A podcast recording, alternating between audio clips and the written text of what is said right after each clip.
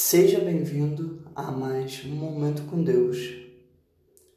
Da mesma forma, o Espírito nos ajuda em nossa fraqueza, pois não sabemos como orar, mas o próprio Espírito intercede por nós com gemidos inexprimíveis. Romanos capítulo 8, versículo 26. Você não sabe como orar ou está incerto sobre o que dizer? Não se preocupe. Simplesmente passe tempo com Deus e cante com o Espírito Santo para orar em teu favor.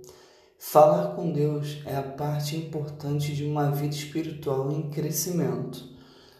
Você se esquece de orar frequentemente?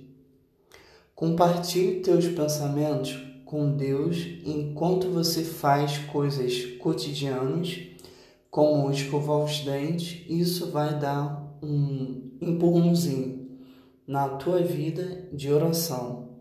Ou então, escreva tuas orações em um diário para detalhar e exteriorizar os teus pensamentos.